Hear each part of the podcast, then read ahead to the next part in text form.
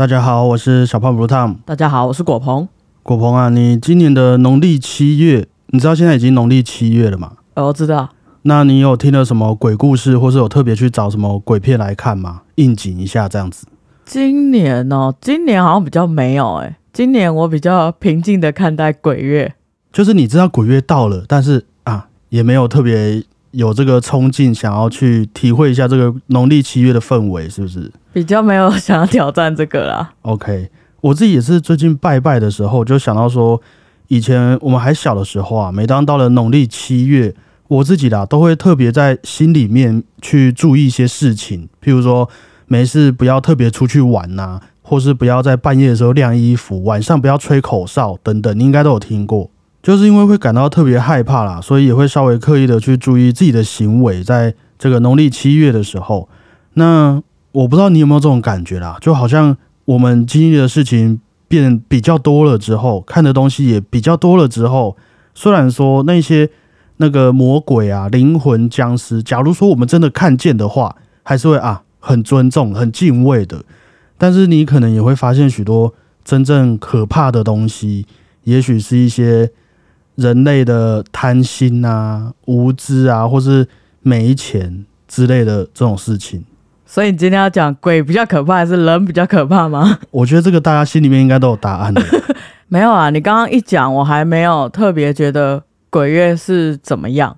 刚好我前阵子也有不小心半夜晒衣服，可是我真的是完全无心的，纯粹就是啊不小心洗好衣服了，放太久，然后快点拿去晒一晒。然后也有就是可能有点晚了，还在外面骑车啊，那也是因为工作不小心太晚。我觉得。不要多想，也不要做一些不该做的事就好了。没关系啊，我也承认，其实我以前都不会有这个行为了。但是我不知道为什么前几天呢，我晚上在做事的时候，突然就很想吹口哨，我就吹了。哦，然后我才想到，哎，现在是农历七月，这样子。你有道歉之类的吗？呃，就稍微让自己安心一下，这样。不过就是你知道了这些人类会带给你的这种可怕的感觉之后啦。就会觉得说很多故事啊，就是像是这种传统习俗，你听见了都不会有以前来的那么紧张、担心、害怕的感觉，也不会那么刺激。就假设你今天去和你朋友说一些农历七月不能做的事情，就像我们刚刚聊的那些，不然可能就会怎么样怎么样啊，很可怕哦啊，搞不好人家还会回忆你说，这你还跟我讲这些故事，我看你是没有饿过肚子哦的这种。我觉得我们现在会有这种感触了。有，我记得前几集不是也才讲谁的比较悲惨，哪一位音乐家比较悲惨？哦，可能也有有点这种感觉。那我就想啊，我觉得这样子下去也不是一个办法。我觉得我们今天就来试着把这种世俗的想法给丢掉，用一种单纯可爱的心呐，来体会一下这个农历七月。我们要来分享一个在历史上非常有名的鬼故事。我知道我们很多听众都在晚上会听这个节目。对啊，而且你上的时候，那个七月也还没过完吧？所以准备好了吗？没有那么恐怖啦，我先说，真的没有那么恐怖。完全不想讲话。德国作曲家华格纳在一八四三年，他三十岁的那一年，亲自指挥首演的一部歌剧《漂泊的荷兰人》的故事。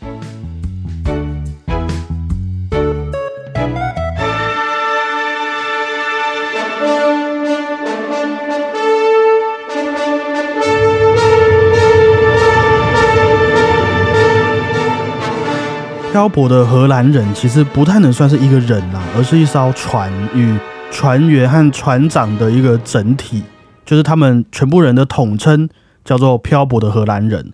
那这艘漂泊的荷兰人通常出现的时候啊，也会伴随着夜晚的一个暴风雨。万一啊，你哪天在海上这航行的时候呢，看见了这艘漂泊的荷兰人，你就差不多也可以意识到自己的一个生命啊，已经是走到尽头了。有点像是我们七爷八爷这样子，你看他们啊，基本上我应该没什么好事啊，可怕！不是说他们会来欺负你，会来打你啊，只是据说漂泊的荷兰人在这茫茫的大海上有一个任务，就是要去接走在这大海上迷失的一个灵魂，然后让他们能够重新转世，这样子就是一个不好的预兆吗？诶，我觉得也算是做好事啦。不过。对一个活着的人来说，你看到他们，对，基本上是一个不好的预兆。对啊，嗨呀，对，差差不多啊，我去了这样子。嗯，那也因为他有着这个受到诅咒的任务啊，因此漂泊的荷兰人在这几个世纪以来啊，每七年才能够靠岸一次，直到呢找到了一位愿意为了船长而守护彼此忠贞不渝的爱情的一位女生之前，这艘漂泊的荷兰人都会受到这个诅咒的钳制，然后一直游荡在这无尽的大海之上。于是呢，我们漂泊的荷兰人的歌剧就在这里揭开序幕了。不管呢、你觉得刚刚这个诅咒听起来好不好笑，不管你相不相信，但是这海浪的咆哮还是会穿透你的乐观。那些拍打在你身上那个海水啊，也会像针刺一样扎进你的那个皮肤，让你感到恐惧。就在这十九世纪，有没有很生动？我刚刚还在想象那个感觉啊。哦，好好好，嗯，那你继续。好，就在这十九世纪挪威的海岸边，一场可怕的暴风雨把船长达伦和他的船给吹离了他们原本要停靠的家乡的港口。那也因为船员们都和这场暴风雨搏斗很久了，于是船长达伦就下令说：“我们找一个岸边先停靠，大家休息一下，确定方位之后呢，我们再继续起航。”但是就在达伦的船刚停靠岸边不久，原本看守的这个船员呐、也累到睡着了的这个时候，一艘古老的幽灵船出现在了他们的船旁边，然后不知道是谁丢出来的这个钩索啊，把两艘船给固定到了一起，然后也不知道是谁就把这艘幽灵船的船帆给收了起来。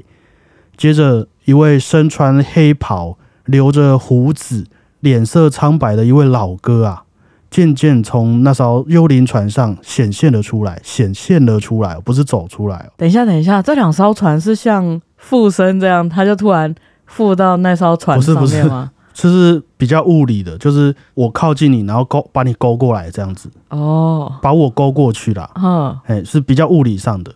那这位脸色苍白的老哥就开始说啊，哎，时间又到了吗？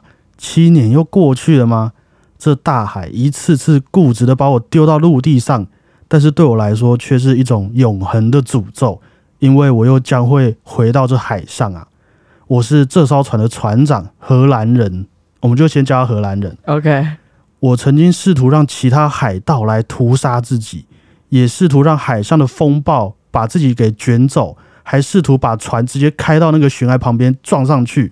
但是最后能解除这个诅咒的，似乎还是只有那一位愿意对我忠诚的女孩，才有机会打破这个命运的。哦，他试图自杀过很多次，很多次，他但是都没有用。都没有用，就崩，还又要继续回到海上执行他的这个任务。那船长达伦听到有人在这边碎碎念，他也走了出来啊。他问这个荷兰人：“哎，你怎么样？你还好吗？你你从哪里来呀、要到哪里去？有没有受伤？需不需要帮忙啊？”这达伦很热心，于是荷兰人就回答说：“啊，不要问我从哪里来，屁呀、会这样唱歌吗？我不小心跑 key，不要问我从哪里来，我已经不知道在这大海上漂泊了多久，也不知道已经去过了多少地方。但如果可以的话，请允许我在你家暂时住上一个晚上，让我休息一天，因为他难得可以靠岸一次嘛。那作为我们短暂友谊的这个报酬啊，我也会分享我船上这些来自世界各地的珠宝还有宝藏给你。那说完，荷兰人也让达伦的船员们打开其中一个宝箱，哇，这里面都是闪闪的珠宝，各种美丽的珍珠和稀有的那种大块的宝石。荷兰人又向达伦说啊，这其实也只是其中一小部分而已啦，你们不用太惊讶。这些钱啊，这些珠宝，说真的，对我来讲一点帮助都没有。我这个人既没有老婆，也没有小孩，更没有所谓的这个你们可以感受到的家的温暖。那如果你愿意给我一个机会，让我拥有一个家，拥有一个对象，达伦啊，我会把这些金银财宝全部都送给你。不过也不勉强啦，因为他毕竟知道自己的这个身份，所以他也没有抱着很大的希望，等一下，有这么喝康的代际吗？就是提供给你一个机会啊。啊，毕竟我也想要打破诅咒嘛。那达伦听到这边，哎，修蛋几嘞？你说你还没有结婚？嗯，我还没有结婚啊。你也想要结婚？嗯，我想要结婚。那这样子的话，我是刚好有一个很可爱善良的女儿啦，啊，不然我家也没有离这边很远，那你跟我回去，珠宝都先放船上也没有关系啦，吼，你就先跟我回去见见我女儿啊，看能不能诶、你们年轻人培养一下感情啊，然后你再看要给我多少，我们都好商量啦。惨了，鬼片都这样开始了。那于是呢，就在他们谈话的过程当中，这风暴也渐渐散去。达伦就带着荷兰人准备启程回家，第一幕就在这里结束了。接着画面来到了船长达伦的家中，达伦的女儿山塔还有她的许多姐妹邻居在家里面唱歌、聊天、玩耍。不过山塔是没有什么心思在玩啦、反而他一直看着一幅传说中漂泊的荷兰人的画像。那其他姐妹就在笑他，啊你怎么一直看着这个脸色苍白的男生？等等，万一艾里克生气了，拿出他的弓箭把这幅画给射破了怎么办？其实这山塔一直有一位追求者啊，呃，应该算是青梅竹马，叫做艾里克。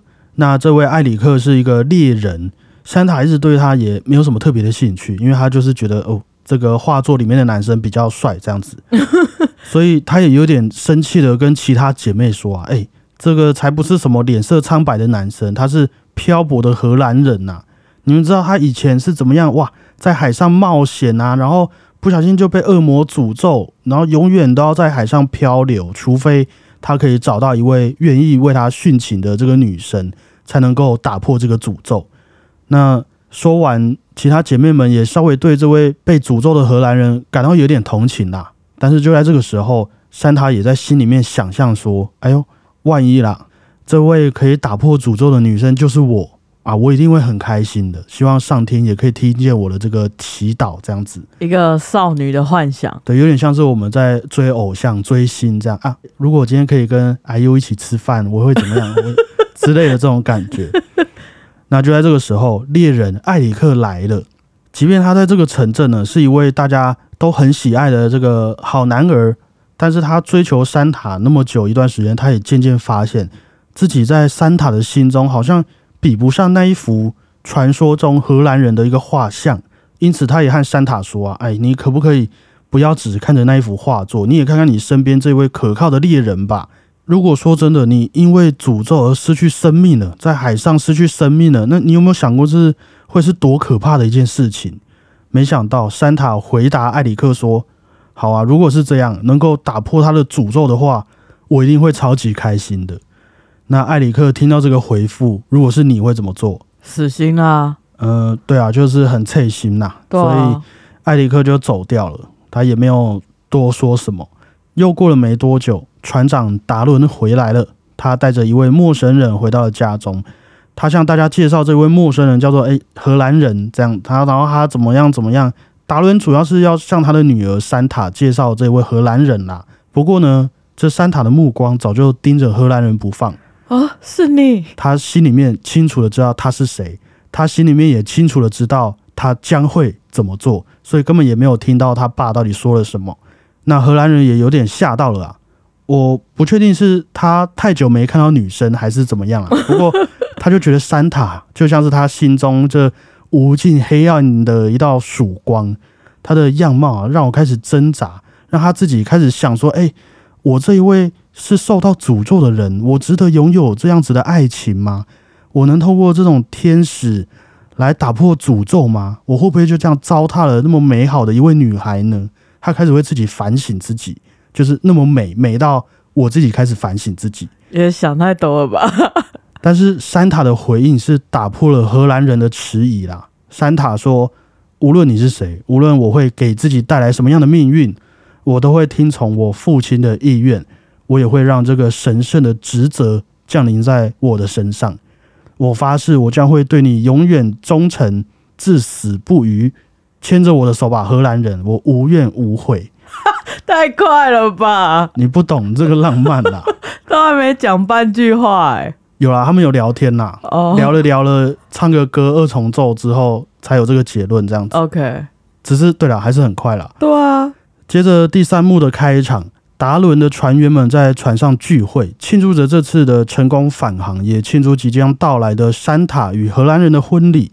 他们大声唱歌、大口喝酒，是非常的开心呐，而且也很好心的放上一些食物在荷兰人的船上，因为就想说他们可能船里面也有船员要吃饭，然后顺便邀请他们来庆祝一下这样子。他们都没看到对方嘛，可是也一直都没有看到有人去动那些食物啊，就算了，不管他们，我们自己先吃，先来唱歌。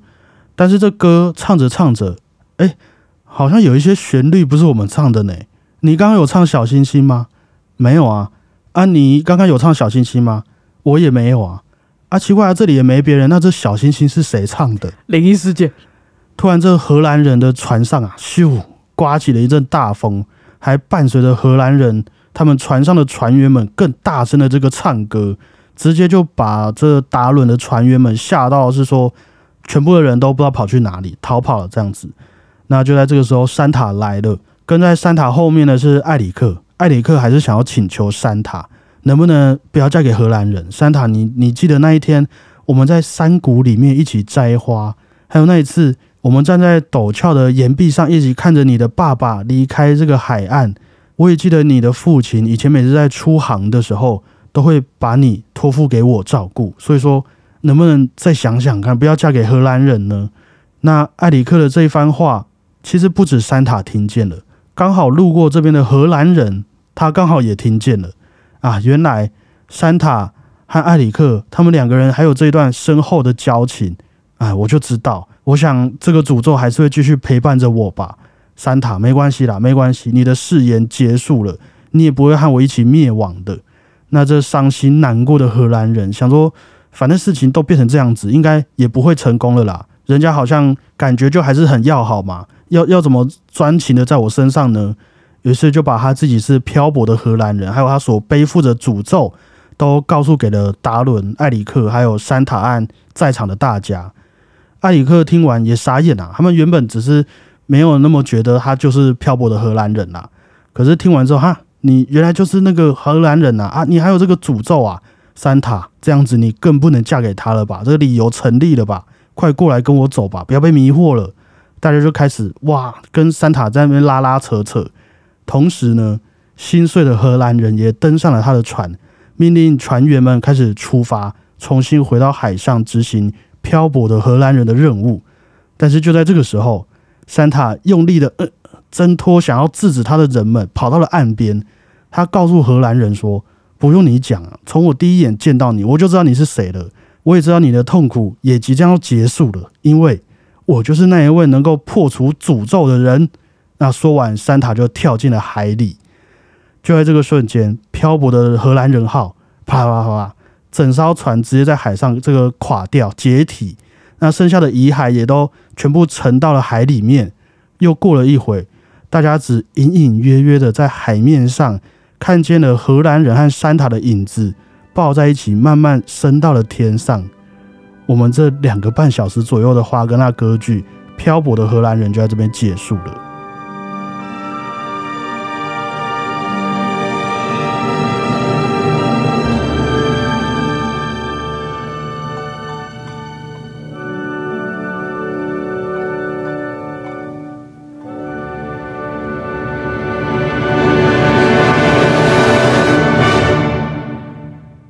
与其说这是一篇鬼故事，我觉得应该比较像是一个对我们来说啦，比较像是一个冥婚的故事，因为其中一个人被诅咒嘛，然后结婚的那个人就也要消失这样。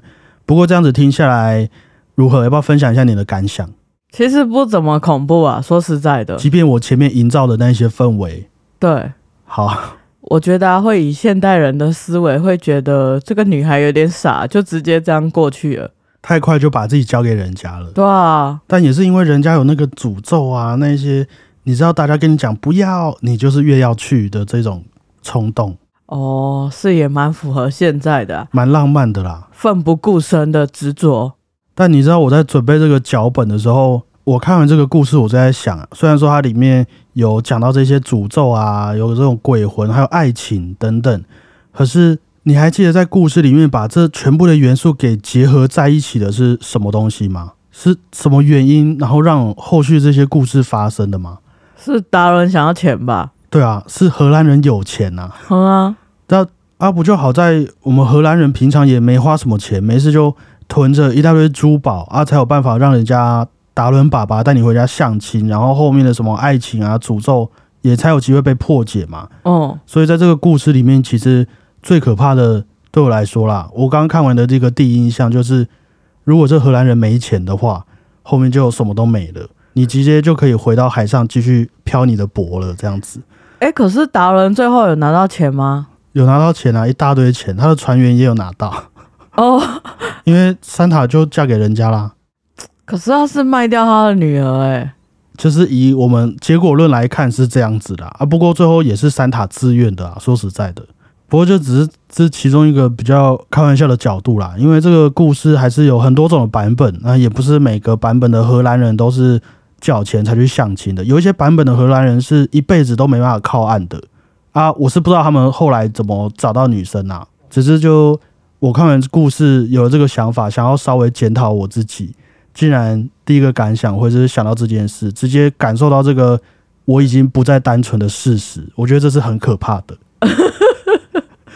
那说到华格纳为什么要创作这部歌剧的原因，其实也是有一小段故事。据说啦，在他首演的四年前左右，华格纳为了要躲债，他欠钱不还，要绕跑跑路这样子，所以就赶紧找了一艘船，带着他怀孕的老婆就跑走了，出国。